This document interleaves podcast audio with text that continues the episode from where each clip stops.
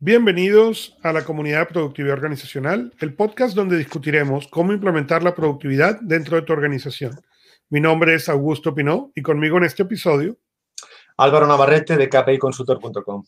Y en este episodio vamos a seguir discutiendo 25 consejos de productividad y nos vamos a concentrar en el capítulo 24, las cosas que, que no necesito, ¿no? Y Cuando yo hablo de este tema, siempre me gusta aclarar que yo no soy minimalista. Em, a pesar de que sí he leído mucho sobre el concepto del minimalismo, el concepto del esencialismo, yo no creo en el minimalismo. No creo en que uno debe tener un par de, o al, menos el minimalismo extremo, en el cual tú tienes un solo par de zapatos y tres franelas. ¿Okay? Eh, sentado aquí en mi oficina hay cuatro cinco pantallas alrededor de donde estamos conversando, lo cual ya automáticamente me descalifico para el concepto del minimalismo. Dicho eso, sí creo que sí creo en esta lista de las cosas que no necesito y sí creo que uno debe entender cuáles son las cosas que necesitas y cuáles son las cosas que no necesitas. Cuando como niño, yo crecí en una casa muy rara. Eh, el manejo financiero de las cosas que hacía mi papá era una cosa muy rara porque tú podías llegar y para ciertas cosas habían recursos ilimitados y para otras cosas no había ninguno. Y es imposible entender cuáles eran cuáles. Em, pero con los años entendí que era un concepto de que mi papá consideraba que era una necesidad y que él consideraba que era un, gasto superfluo. No había ningún criterio consistente en, en, esas cosas, pero, pero era la manera. Y cuando yo me fui de mi casa, digamos, me gradué, me fui, ¿ok? Yo entonces empecé a adquirir todas esas cosas que, que no había podido, que no me habían tocado, que no me habían, mis padres no me habían generosamente dado como niño y empecé a adquirir. Y adquirí una cantidad de cosas inútiles, ¿ok? Pero no solamente eso, lo que descubrí era que mientras yo más cosas inútiles adquiría, más cosas inútiles quería. ¿okay? El problema no era en haber podido adquirir muchas de esas cosas, era que lo que me di cuenta era que mientras yo seguía adquiriendo estas cosas para llenar quién sabe qué vacío, quería más de estas cosas. Y en un momento entendí quizá leyendo el minimalismo, pero de vuelta, sin querer ser minimalista, que lo que yo estaba buscando era llenar un vacío que, con cosas que nunca se iban a poder llenar. Entonces decidí empezar a pensar dentro de las cosas que tenía, cuáles realmente yo necesitaba y cuáles no. Y más importante, empecé a prestar atención en cuáles, comprándolas o no comprándolas, yo pasaba mucho tiempo jugando, mucho tiempo pensando, mucho tiempo soñando. ¿okay? Una de ellas siempre ha sido una MacBook de 27 pulgadas. Yo muevo, me, muevo en móvil, todos mis electrónicos son móviles, pero por alguna razón, desde la primera Mac, el Apple iMac de 27 pulgadas, yo siempre he pensado que una computadora hermosa, no la necesito, no la quiero, ¿no? pero es hermosa. Y por mucho tiempo pasé dándole vueltas y viendo y perdiendo tiempo en en el, Internet buscando las especificaciones. Y un día entendí, un segundo, ¿vas a comprar esta máquina algún día o no? Y la respuesta es no. Entonces, ¿qué hago perdiendo el tiempo leyéndome las especificaciones de la misma máquina una vez y otra vez y otra vez? Y entendí que el problema era que yo nunca había tomado una decisión sobre si yo necesitaba o no necesitaba eso. Una vez tomada la decisión, nació la lista de cosas que no necesito. Y la primera cosa en la lista es un iMac de 27 pulgadas, porque fue lo que generó la lista. Pero la libertad que esa lista produjo sobre el tiempo ha sido increíble, porque entonces yo pude empezar a prestar atención a los patrones de pensamiento. Como hablábamos en un episodio anterior, hay cambio y hay transformación. Cambio es decir, no voy a comprar la MacBook. Y transformación es empezar a entender cuáles son tus patrones de pensamiento para poder hacer un cambio permanente. Y eso fue lo que esta lista produjo para mí y la razón por la cual es tan importante y al día de hoy sigue siendo una lista que yo reviso de manera consistente y que crece. Otro ejemplo son los productos de papel. A mí la idea de la, yo, mi papá tenía una agenda, mi abuelo tenía una agenda. La idea de la agenda de papel es una cosa que es, como dicen los americanos, confort, ¿okay? Me hace pensar en, en, en buenos recuerdos. Pero yo detesto el papel porque primero es pesado, es incómodo, escribo muy feo. Entonces, nunca ha sido algo práctico. ¿Cuántos recursos he desperdiciado en papel? Ni siquiera son contables, ¿ok? Pero, ¿por qué? Por esa falta de claridad. Y en algún momento entendí y llegó a la lista, yo no compro papel.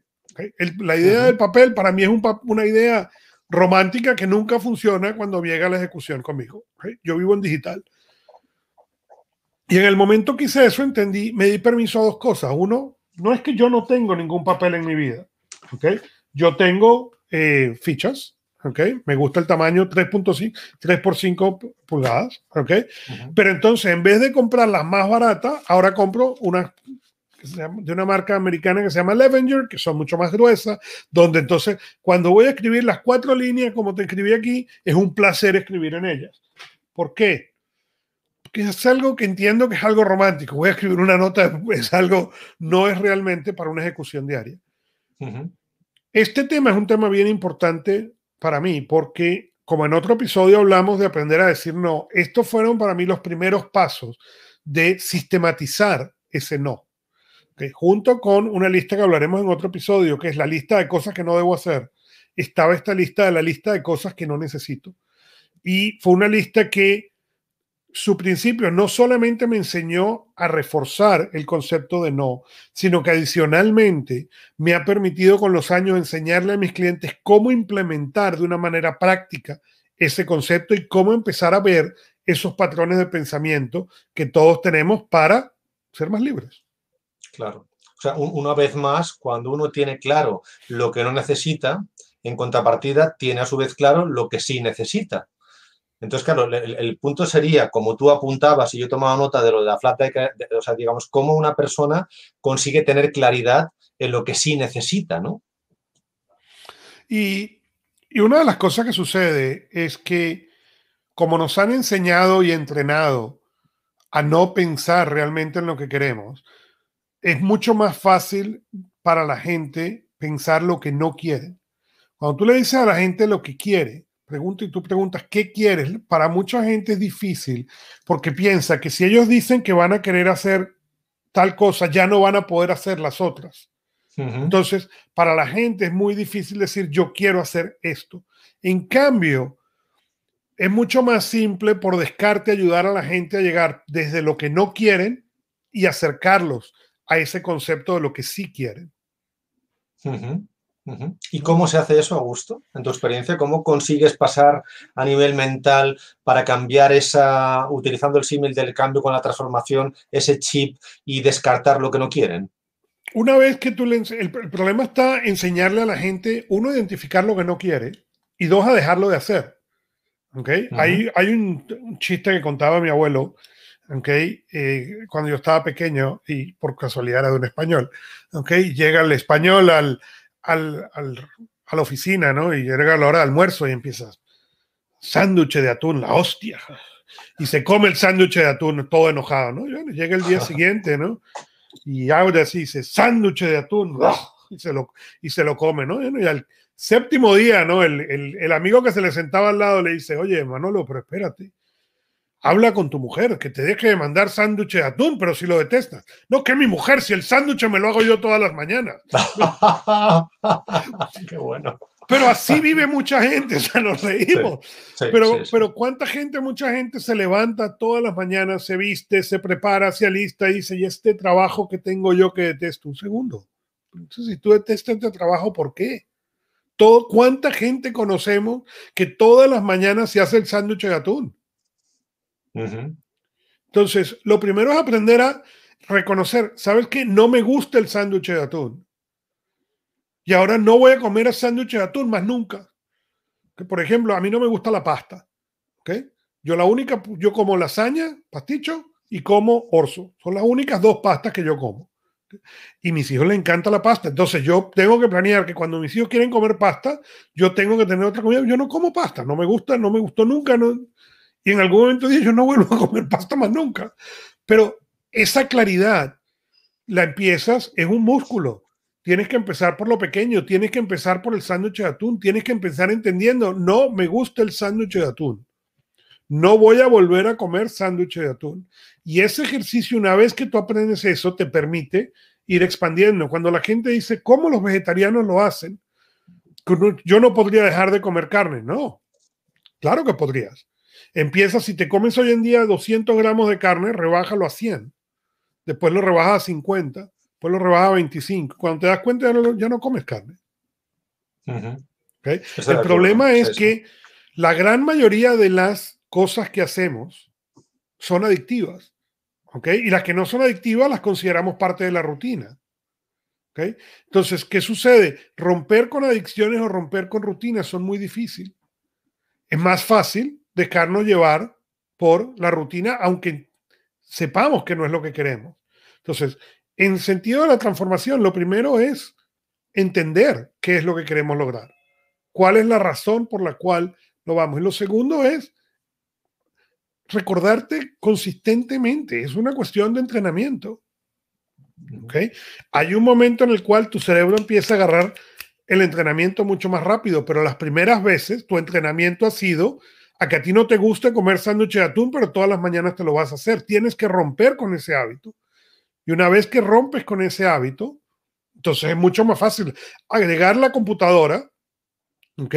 Fue algo que para mí fue difícil y que consistentemente tenía que agarrar la, la ficha y leer, no te vas a comprar la computadora. Ah, entonces cerrar el, cerrar el browser y seguir, ¿ok?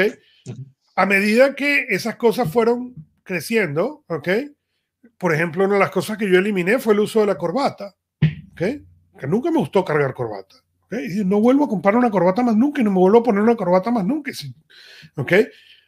Pero esa comparación con la computadora fue muy simple. No porque haya sido simple, sino porque ya yo estaba entrenando al músculo a que eran las cosas que hay que hacer. Al fin y al cabo, el cerebro es un músculo. ¿okay? Y así como dicen, si tú no lo usas, se atrofia así eso aplica para básicamente cualquier cosa, desde decir no hasta entrenarte cuáles, cuáles son las cosas que se necesitan. Cuando uno lee sobre el minimalismo, porque obviamente cuando tú hablas de cosas que no necesitas, el minimalismo siempre viene a la conversación. Y la gente dice, es que yo no entiendo cómo ellos podrían vivir en, en ese espacio tan pequeño, cómo podrían vivir sin, sin esas cosas o cómo no podrían comprar todas las cosas que se merecen. Y cuando tú hablas con el, con esa persona minimalista, ¿ok? Eh, no tienen ese sentimiento. Ellos se reentrenaron a no tenerlo. Y, y, no es que no les provoquen las cosas, no es que no, no vean la tecnología y digan, uy, qué bonito. Es simplemente que en el momento que ven qué bonito, también preguntan, ¿y cuál es la utilidad? Ah, no la tienen. Y no tienen no tienen un amarre, no tienen una sensación de sentimiento de frío, de que van, de, miedo, de que van a dejar de perder o de experimentar cosas porque pueden experimentar muchas otras. Esta lista es una de las cosas que produce, es darte la habilidad de experimentar más de esas cosas que tú tienes. Hay dos maneras. Para hacer más de lo que tú quieres, tú tienes que saber qué es lo que tú quieres y conscientemente hacer más. O tienes que dejar de hacer las cosas que no quieres. Correcto. En este caso, esta lista te lleva por el siguiente por el segundo camino. ¿Por qué? Porque nos de vuelta a nosotros nos han entrenado como sociedad más a identificar lo que no nos gusta que lo que nos gusta. Correcto. Y a, mí me gusta más, y, para mí das en el punto, pues yo justamente tenía una, una bueno, una conversación con un tipo brillante y me decía que una de las claves de la hiperproductividad no es tanto en, digamos, en saber eh, decir no lo que hay que hacer, sino concentrarte en lo que sí que hay que hacer. O sea, en ese sentido no es tanto, digamos, lo que no necesito, sino aquello que sí que realmente necesito, ¿no? O sea, yo recuerdo la cita esta famosa que decía Henry Ford, digo, los clientes pueden escoger el coche, el color del coche que les dé la gana, siempre y cuando sea negro, ¿no? Entonces, llevando ese enfoque al terreno de las empresas, digamos, pues, no sé, eh, eh, vas a comprar a una tienda y encuentras 54 marcas de sardinas eh, tienes 54 empleados, tienes 54 depósitos, tienes, o sea, eh, eh, hay tanta complejidad que yo creo que uno de los síntomas que hoy en día identifica las empresas que no se enfocan bien es que son tan complicadas, tan, tan digamos, con tantas capas que es imposible, eh, digamos, enfocarte en nada, ¿no? Entonces, yo, yo quizás el minimalismo es una palabra difícil de entender para los empresarios, sobre todo para pymes, y yo aquí lo que abogaría es porque se concentren en simplificar las cosas, menos clientes, menos empleados, menos proveedores, y de la misma forma que cuando se hace un presupuesto, se coge cada partida y se pone imprescindible, necesaria o aconsejable, pues cuando el, empresario se enfoque en, las tareas que no necesita, digamos, pues digamos, cada semana en una de esas tarjetitas que tú adoras, pues apunten tres cositas que no son imprescindibles, ¿no? Y vayan quitando y vayan limpiando. Y yo creo que eso, digamos, una cabeza bien ordenada es una cabeza que se obliga a pensar de forma simple, ¿no? Pero claro, requiere un ejercicio de autoconocimiento que no estamos acostumbrados, ¿no? Y ese ejercicio que obliga, pues eh, es lo que hay que fomentar y cada uno, eh, eh, digamos, es dueño de, sus pensamientos, ¿no? Es, es, entiendo que es complicado, ¿no? Así es, así es. es, es, complicado, es complejo, pero si no, si tú no tomas el tiempo de entender cuáles son esas cosas, pues simplemente estás yendo al, a, a cómo te lleve el viento, ¿no? Totalmente. Y, yo pienso que hoy en día una de las herramientas que todos los empresarios deberíamos tener en nuestra caja de herramientas es justamente el simplificar las cosas. Cuando uno tiene eh, simplitud, está enfocado, tiene velocidad, tiene buenos costes, tiene diferenciación. Entonces yo entiendo que sin esa herramienta no vamos a tener nunca éxito, ¿no? ni a nivel personal en la vida, ni a nivel empresarial, ni con empleados, ni con, ni con clientes. ¿no? Así es. Muy bien. Entonces, pues, con esto llegamos al final de, nuestra conversación. Eh, consíganos en LinkedIn o donde más le gusten los podcasts. Déjanos saber sus preguntas e inquietudes a marketing KPI Consultor. Y la próxima vez eh, tenemos un tema bien interesante. Vamos a hablar de eh, el Herbie de Goliath. Así que recuerden que 1 más 1 es igual a 11, pero 1 más 1 más 1 es igual a 111. Gracias.